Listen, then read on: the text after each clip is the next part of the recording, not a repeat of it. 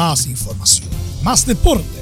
Estadio en Portales ya está en el aire con su edición matinal. La primera de Chile, uniendo al país de norte a sur.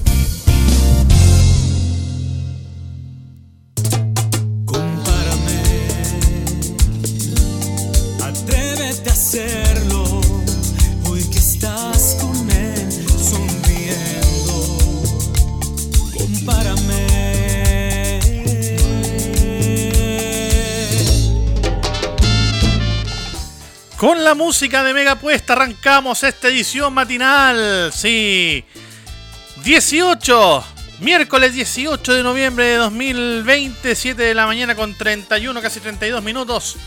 Y le damos la bienvenida a todos los que ya se conectan tempranito, de tempranito, de tempranito, para vivir esta media hora de deporte, media hora de fútbol, aquí en este estadio, en Portales Matinal. Lamentablemente con malas noticias, porque ayer, por desgracia, perdió Chile por primera vez en clasificatorios en Venezuela ante la escuadra que ayer fue local. Fue un triunfo 2 a 1 para el cuadro vino tinto con un último gol de Salomón Rondón que gritaron de esta forma. Soteldo, encara Soteldo, se va a meter en el área, no, tiró el centro. ¡Gol! ¡Gol!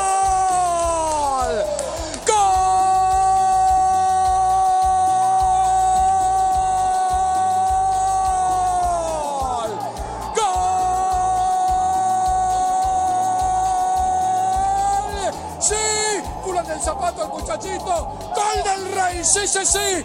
¡Gol del rey! ¡El rey Salomón! ¡Te critiqué! ¡Sí! Estabas metido ahí con la primera. no Así fue como lo relataron en el canal La Tele Tuya de Venezuela que hizo la transmisión eh, para, en este caso, para Venezuela del partido entre los locales, los llaneros y la selección de Chile. Ese gol de Salomón Rondón que le, le da, bien digo, un triunfo histórico. Eh, porque la Roja se complicó ya con este resultado.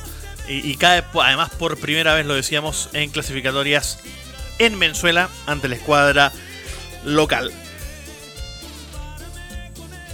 Fue una histórica derrota 2 a 1 y que además, como lo decíamos, complica el camino de Chile. Bueno, complica entre comillas porque recién llevamos cuatro fechas, todavía quedan 14 por disputarse. La clasificatoria es larga, pero claro, mm, el problema es que complica porque no se ve por dónde Chile podría mejorar eh, su, su resultado. Para Venezuela esta victoria significa la tercera en su historia contra Chile, que recordé de que ya había ganado eh, rumbo a rumbo a Corea-Japón. Claro, rumbo a Corea-Japón 2002 ganó Venezuela acá en Santiago 2 a 0. eh, donde el entrenador en Chile, pues a larga agonía eh, en la banca, la renuncia de, de Nelson Acosta, la renuncia de los históricos. Llega Pedro García, se pierde, podría, decir, podría decirse incluso que se perdió una generación en esa vez. Y, y Chile perdió por primera vez en esa ocasión frente a la escuadra de Venezuela en clasificatorias. La segunda derrota fue en Copa América, la Copa América del 2011, eh, donde una selección chilena dirigida por Claudio Borgi también pierde 2 a 1 frente a la escuadra de Venezuela en cuartos de final de esa Copa América, eh, una Copa América que podríamos decir estaba pintada para que Chile la ganara por primera vez, en este caso en tierras argentinas, pero sin embargo eh, con esa derrota frente a Venezuela por 2 a 1 se quedó todo en nada. Y la tercera, como lo decíamos, ayer, eh, este 2 a 1 en Venezuela, la primera victoria del cuadro venezolano como local frente a Chile por clasificatoria. Además con este resultado, Chile queda con 4 puntos en la tabla de clasificatorias en el sexto puesto. A los 10 minutos, Yangel Herrera pivoteaba un centro y Luis del Pino Mago, el defensa de la Universidad de Chile, conectaba un cabezazo ante la, la digámoslo, una lenta reacción de, de Claudio Bravo. Chile, eso sí, sintió el golpe inmediato y salió con todo y logró el, el empate casi inmediato. Minuto 15, el gol de Chile, otra vez para que, otra vez, perdón, obra de Arturo Vidal tras un centro de de Mauricio Isla, quien a su vez había recibido el balón de Alexis Sánchez, quien ayer fue capitán en la selección chilena. Tras igualar, la selección chilena se adueñó, de hecho, de la posición, pero para variar, no tuvo profundidad en su juego. Y además en la defensa sufrió eh, las contras venezolanas y el juego, podríamos decir, bastante irregular, tanto de Maripán como de Paulo Díaz. En el complemento, Rueda movió piezas para cambiar la dinámica del equipo, sacó de hecho a César Pinares, ingresó Claudio Baeza por, su, por, el hombre ex católica hoy en Palmeiras, pero lamentablemente Chile no eh, ganó mayor posesión y siguió sufriendo los mismos problemas. Y bueno, eh, Chile tuvo una, solo una pero fue probablemente la más clara para el, eh, para el conjunto chileno.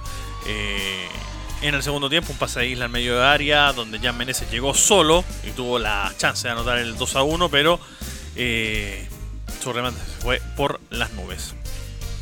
Y como lo escuchamos al inicio, el gol de Salomón Rondón tras el centro de Jefferson Soteldo, ex Universidad de Chile, que marcaba el minuto 81 tras, tras definir ese centro. Salomón Rondón marcaba el 2 a 1 y con ello le daba la victoria al cuadro de Venezuela. Vamos a escuchar de hecho las palabras de Pablo Díaz. Vamos a partir con Pablo Díaz, quien analiza esta derrota del cuadro chileno, una derrota dolorosa, eh, donde se preguntó derechamente cómo se sentía eh, el equipo tras la victoria frente a Perú y luego la derrota frente a Venezuela contando los dos partidos, creo que el primero con Perú fue un gran partido de parte nuestra. Después ya en este partido entramos un poco duditativos y, nos encontramos con, un resultado en contra y, no lo pudimos dar vuelta. Así que nada, hay que pensar en, lo que viene y ojalá poder eh, sumar más puntos de lo que viene ahora. Eh, sí, sí, me sentí cómodo. Eh, claro que con la confianza del, técnico es mucho más fácil. Eh, cosas a corregir, bueno, un par de, concentraciones que, hay que corregir, que, vamos, vamos corrigiendo a poco y nada, como le digo, hay que prepararnos para la siguiente fecha. Seguimos con la expectativa alta, no, no queremos bajonearnos por por el partido que, tenemos por delante, así que seguimos con la expectativa alta de, querer ir al Mundial. como te dije, entramos dubitativo y no, encontramos el, juego que teníamos, eh, que tuvimos contra Perú y no, encontramos con el, con el marcador en contra y, no nos pudimos sacar encima seguimos con la expectativa alta de querer ir al Mundial y queremos sacar los máximos puntos de los partidos que quedan. Ahí estaban las palabras de Paulo Díaz, quien se refirió justamente a este juego. También vamos a escuchar las palabras del DT de la selección chilena, Reinaldo Rueda, quien también se refiere justamente y hace análisis de compromiso Entre otras cosas se refiere, por ejemplo, a la ausencia de Orellana, quien fue titular en el frente a Perú, pero hoy no estuvo ni en las cómicas, y otros pasajes del partido. Buenas noches. Eh, bueno, antes que todo, eh, un resultado adverso que eh, seguro no lo esperábamos por, la forma que venía el equipo, pero ese es el juego y hoy Chile no se pudo encontrar desde el primer minuto. pienso que, que no solamente el caso de Guillermo, sino de varios de los hombres que, tienen otro comportamiento, otro nivel. Hoy no se logró la dimensión y, producto de ello el no, no hacer el juego colectivo, el juego coherente, que quizás por ahí solamente unos aspectos del primer tiempo y, otros del, segundo tiempo donde Chile eh, coordinó algunas situaciones de, de, fútbol que buscaba hacer la propuesta pero, pero sin la eficacia que necesitamos para este juego. Sí, la idea era eh, mantener a, Meneses que ha hecho un buen juego y, echar eh, mano a la, capacidad de Alexis, eh, buscar que Alexis, como está jugando ahora en su club, diera un buen comportamiento en la parte ofensiva de izquierda a zona central y por eso también la participación de César Pinares por la zona derecha. todos los partidos que se pierden siempre van a tener ese riesgo. Todo juego de selección nacional se expone uno y bueno, estamos en ese eh, camino de una clasificatoria que ha sido difícil y ojalá que podamos eh, replantearla para el próximo año. Bueno, Alexis está en una situación, ustedes ven que en, el, en su club no tiene una continuidad, que en la selección se brinda íntegro, que hace eh, un, esfuerzo grandísimo y por eso hoy buscamos que él estuviera de media punta, como lo ha venido jugando en su, club, para que pudiera dar un mejor rendimiento, más eh, consciente de que venía de, una situación de, una insuficiencia física que lo mermaba y por eso quizás no logró toda su dimensión y, todo lo que sabemos y conocemos de él. Pero es un jugador eh, vital, importantísimo para nosotros. Ahí estaban las declaraciones de Reinaldo Rueda, el DT del cuadro chileno, quien, como lo decíamos, se refirió al, al rendimiento de Alexis Sánchez de cara a estos partidos, a cómo lo ha mermado eh, su pobre rendimiento físico en el Inter y que obviamente le ha afectado también en la selección nacional. Se refirió a, a, cómo peligra, si podríamos decir así, su, su puesto en el, en el combinado chileno y varias cosas más como lo escuchaban ahí en la declaración de Reinaldo Rueda. 7 de la mañana, 42 minutos, casi, casi, casi. Ya nos gastamos el primer cuarto de hora de este programa. Seguimos haciendo como siempre Estadio Portales, edición matinal. Ya no eres mi bombón. Hey Fonsi. Seguimos revisando, claro, porque no solo jugó Chile. Hay que recordar, de hecho, que la fecha cuarta, si podemos decirle de esa forma, a, lo que fue la jornada de, ayer de clasificatorio, se jugó íntegramente el día de ayer con partidos, de hecho, en paralelo. Como por ejemplo el partido en donde Ecuador, en paralelo al partido de Chile, le ganó más que ganarle, lo goleó a la escuadra colombiana y acechó la cima de las clasificatorias.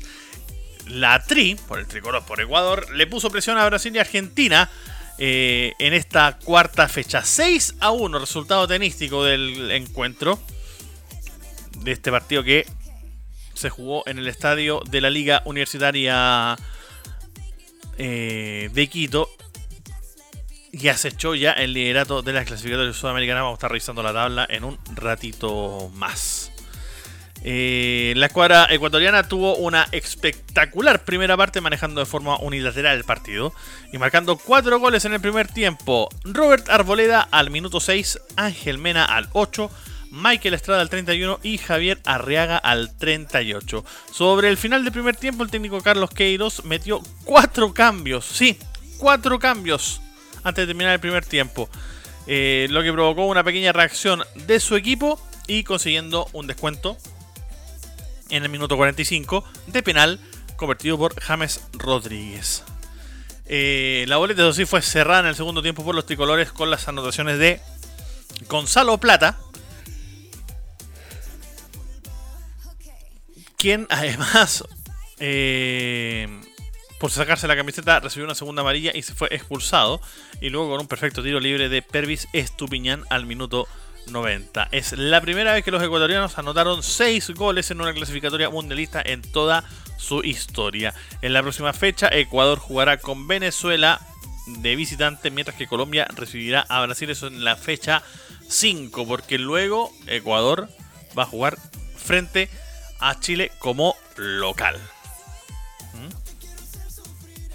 Hay que recordar, bueno, no lo, dijimos de hecho en el, en el informe anterior, porque en la quinta jornada Chile enfrentará a Paraguay en casa, mientras que en la sexta visitará a Ecuador, la gran revelación del torneo que, como lo acabamos de escuchar, le ganó 6, sí, 6 a 1 a la escuadra de Colombia. ¿Quién lo iba a esperar? Pero bueno. Otros partidos que se jugaron también en paralelo, una vez terminado el, encuentro entre Chile y, Venezuela, y el de Ecuador, obviamente. Con Colombia se jugaron otros dos partidos. Brasil, que dominó a Uruguay en Montevideo y se afirmó además como único líder de las clasificatorias. Le ganó 2-0 a Uruguay de visita por esta cuarta fecha de las clasificatorias a Qatar. En los primeros pasajes del encuentro fueron los locales, ¿ah? porque esto se, jugó en Uruguay. Fueron los locales quienes estuvieron más cerca de abrir el marcador con un remate en el travesaño de Darwin Núñez a los 4 minutos de juego que hizo pasar temores al portero Ederson. Las acciones eran mayoritariamente dominadas por la escuadra celeste, pero a los 33 minutos llegaría el primer tanto del Scratch a través de Artur Melo, quien pateó desde fuera del área y contó con un desvío del defensor rival para mandar el balón al fondo de la red. Antes de eso, sí, antes del descanso, Richard Dixon irrumpió en el área con un sutil cabezazo que estiraba la ventaja ante la estéril reacción de Martín Campaña.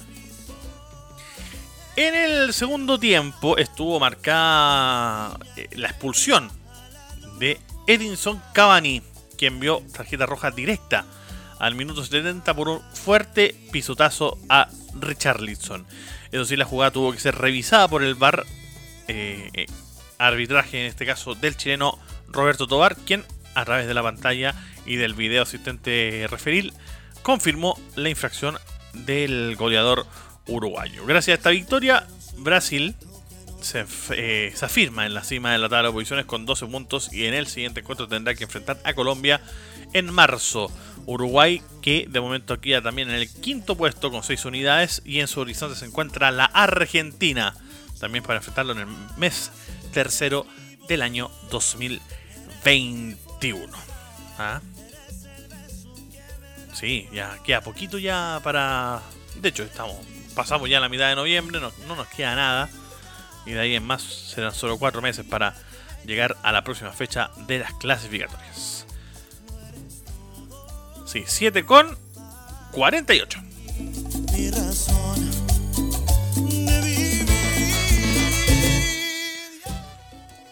Sí, habíamos dicho que este partido se jugó con otro en paralelo. Claro, porque en paralelo al Brasil con Uruguay se jugó el partido entre Bolivia y Paraguay.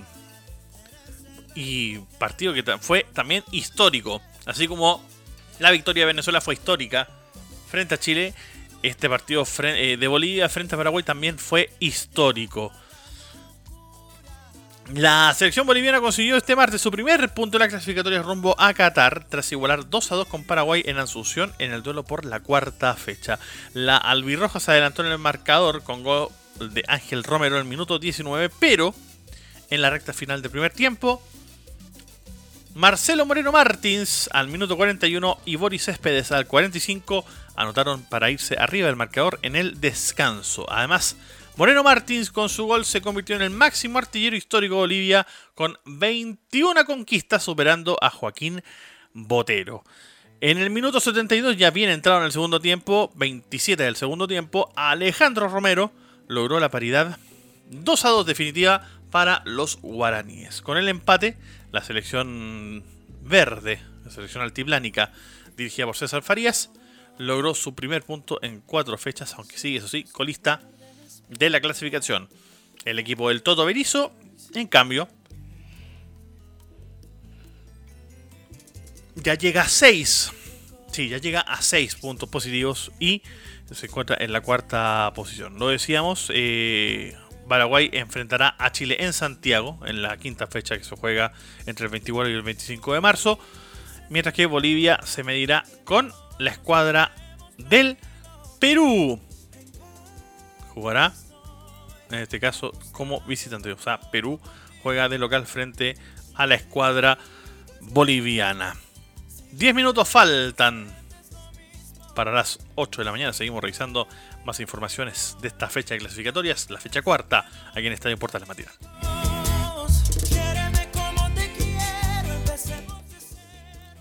un poquito de ritmo para que se muevan y despierten todos. Argentina Sumó tres puntos claves en Lima y hundió a Perú en las clasificatorias. La selección argentina cerró su cuarta fecha eh, de la clasificatoria eh, rumbo a Qatar, bien digo, con una sólida victoria por 2 a 0 frente a su similar de Perú en Lima. Un resultado que dejó a los trasandinos en el segundo lugar y a los peruanos penúltimos. Los del RIMAC se mostraron poco efectivos en ofensiva y exigieron muy poco a Franco Armani, aunque en el minuto 13 Cristian Cueva cayó tras intentar evadir al portero. La jugada, eso sí, fue revisada por el VAR, donde correctamente se determinó que no hubo falta. Argentina, por su parte, fue de menos a más y a los 16 minutos se encontró con el primer gol del encuentro por medio de Nicolás González, quien respondió a la confianza de Lionel Scaloni y anotó tras una gran jugada de Giovanni Lo Celso. Antes que Perú lograse recuperarse de golpe, Lautaro Martínez aprovechó un gran pase de Leandro Paredes, no Esteban Paredes como le decían los relatores peruanos, y convirtió tras sacarse de encima al arquero Pedro Galese el 2 a 0 en el Estadio Nacional de Lima. En el segundo tiempo ambos equipos tuvieron opciones para marcar, pero ninguno estuvo lo suficientemente cerca para cambiar un resultado que quedó firmado muy temprano en el partido. Argentina quedó así en el segundo puesto de las clasificatorias con 10 puntos. Hay que recordar de que tuvieron, podríamos decir, tres victorias con esta y un empate frente a Paraguay eh, en la fecha pasada. Mientras que Perú es penúltimo con solo un punto, aunque supera a Bolivia, que también tiene un punto por diferencia de goles. Así terminamos la revisión de lo que fue esta jornada de clasificatorios aquí en Sudamérica, en estadio en Portales Matinal. Saltamos el charco y nos vamos a Europa, donde España le propinó una goleada histórica a Alemania en la UEFA Nations League, esta liga de mentira que inventaron en Europa para decir que jugaban algo ¿ah? con estos amistosos eh, entre clasificación al Mundial y a, la Euro. ¿Ah? Mm, un torneo de mentira en, en Europa. ¿Cuándo no? La selección española le propinó una histórica goleada de 6 a 0. Sí, 6 a 0 a Alemania. ¿Ah? Alemania que, si recordamos, semifinales de, de Brasil 2014 le ganó 7-1 a la escuadra local. Bueno, hoy viene a caer por 6-0 frente a España. Álvaro Morata abría la cuenta al minuto 17, estiraba la, cuenta Ferran Torres al minuto 33 y Rodrigo Hernández ampliaba el resultado al 38. El mismo Torres marcaba los 55 y repetía a los 71 para su triplete personal. Y Miquel Orma, Oyarzábal, perdón, Miquel Oyarzábal al minuto 89 estiraba la cifra y marcaba el definitivo 6 a 0. Eh, España se convierte con esto en la primera selección de la historia en poder marcarle 6 goles a Alemania en un partido único, un cuadro teutón que tuvo en cancha nombres como Manuel Neuer, Tony Kroos, Leon Goretzka, Leroy Sané y Timo Werner. Los españoles se instalaron de esta manera en el Final Four del certamen, instancia en la que ya también se había clasificado la escuadra francesa que le ganó con un doblete de Giroud a Suecia.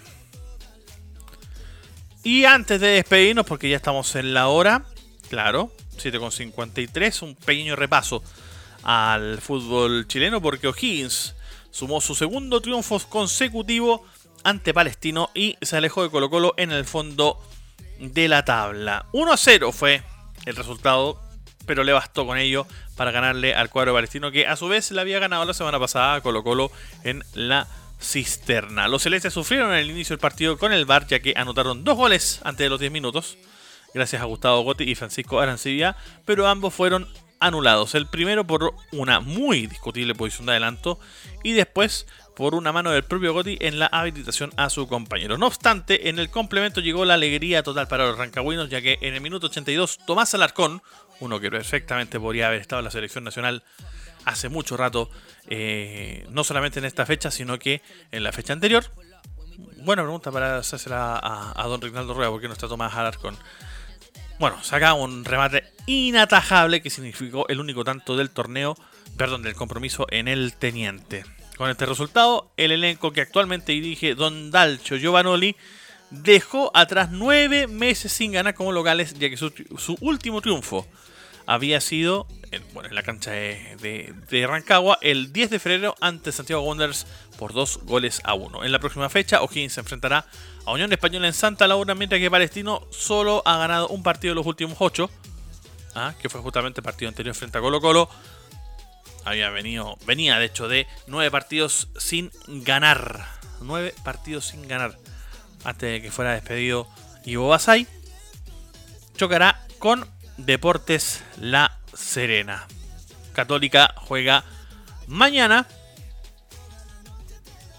Sí, mañana, en el inicio de esta fecha. Bueno, ya, segundo partido de la fecha 19. Vamos a revisar, de hecho, ahí la programación. A ver si la tenemos a mano por acá. Para que la revisemos antes de despedirnos de este programa. Porque nos quedan dos minutos.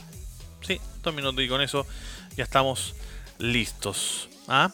Para que quedemos ya informados completamente de, de lo que fue esta, esta jornada. Eh, bueno, jugó Chile entonces en esta. En esta fecha doble del torneo nacional. Y ya nos ponemos atentos a ver lo que será este, esta fecha 19 del torneo nacional. Unión La Calera que recibe a la Universidad de Chile mañana a las 18.30 horas el inicio de la transmisión, 19.15 el partido, 21.15 entregamos al siguiente, bueno, obviamente el relato de Carlos Alberto Bravo. Coquimbo Unido recibe a Católica en el Sánchez Rumoroso, 21.30 es el inicio del partido con los relatos de quien les habla de Anselmo Rojas. El día jueves, Deportes Antofagasta recibe a Everton desde las 10.30. Se transmisión de Estadio Portales junto con nuestros amigos de Radio Centro FM. Colo Colo con Audax Italiano, también el día jueves a las 6.30 de la tarde. Partido que se juega a las 7 y cuarto. El relato de Christian Frey. Y eh, Santiago Wonders que jugará con Unión Española a las 21.15 también ese día jueves. Será transmisión de nuestros compañeros de Portales de Valparaíso. Ahí está. Completo el informe de este. de esta doble fecha clasificatoria. Aquí en Estadio Portales Matinal. Les mandamos un abrazo a todos. Cuídense. Chao, chao. Nos vamos. Un abrazo. Buenos días. Chile.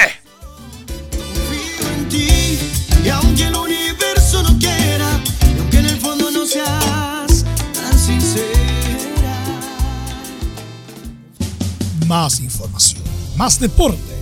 Esto fue Estadio en Portales, con su edición matinal. La primera de Chile, uniendo al país de norte a sur.